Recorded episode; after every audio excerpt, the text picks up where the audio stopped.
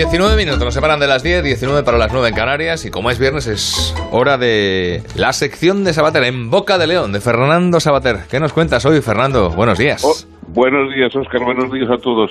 Bueno, yo quería hacer un, comentario, que supongo que estaréis ya aburridos de oírlos, sobre el tema de la entrevista de Otegui en, en televisión.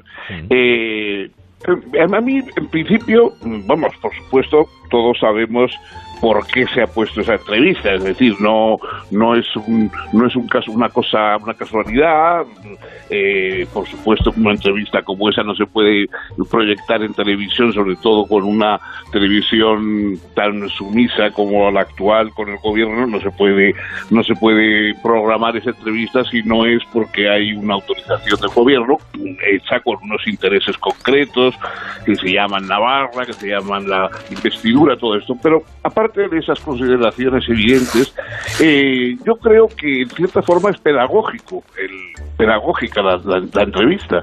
Es decir, eh, para que vean que es verdad lo que se cuenta de, de, lo que está ocurriendo en el País Vasco y de lo que significa una figura como Otegui, como los que eh, rodean a Otegui. Es decir, esa reconversión política de ETA que sigue siendo contraria, eh, subversiva, eh, sigue combatiendo las instituciones, pero mm, lo único que pasa es que ha renunciado a la violencia porque como en, una, en un momento se le escapó en la entrevista, eh, dice, pero a lo mejor hemos hecho más daño del que nos tocaba hacer. O sea, teníamos que hacer daño, pero nos hemos pasado un poco y se nos ha ido la mano.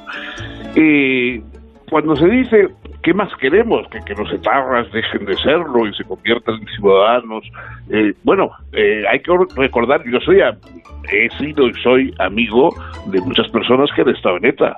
Me acuerdo de Mario Nandía, eh, Teo Uriarte, eh, Miquel Mendy, en fin, Leo Juaristi, no sé, personas que estuvieron en su día dentro de ETA o, muy próximos a ella y ahora se han, se han salido, digamos, de ese juego.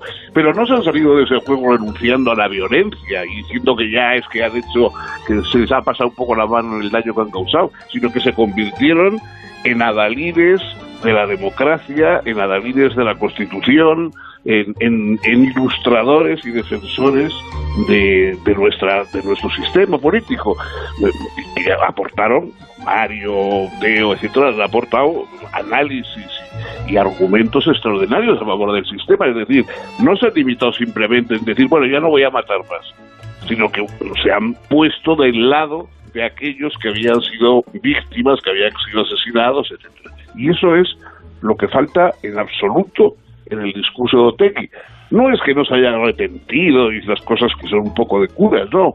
El problema es que siguen en lo mismo, que siguen mm, combatiendo lo mismo y claro, es muy significativo que cuando en, el, en la reunión de víctimas allí en el Parlamento habló Mario Maribel Blanco, eh, claro, después hubo una serie de gente que se abstuvo de aplaudirle como claro, como si, como diciendo, no, se han pasado, al que hay que aplaudir es a Otegi, al que el hombre de paz es Otegi. Mm. Bueno, eso yo creo que esa imagen y esa reflexión revela mejor los problemas que tiene hoy la democracia en España que ninguna otra cosa.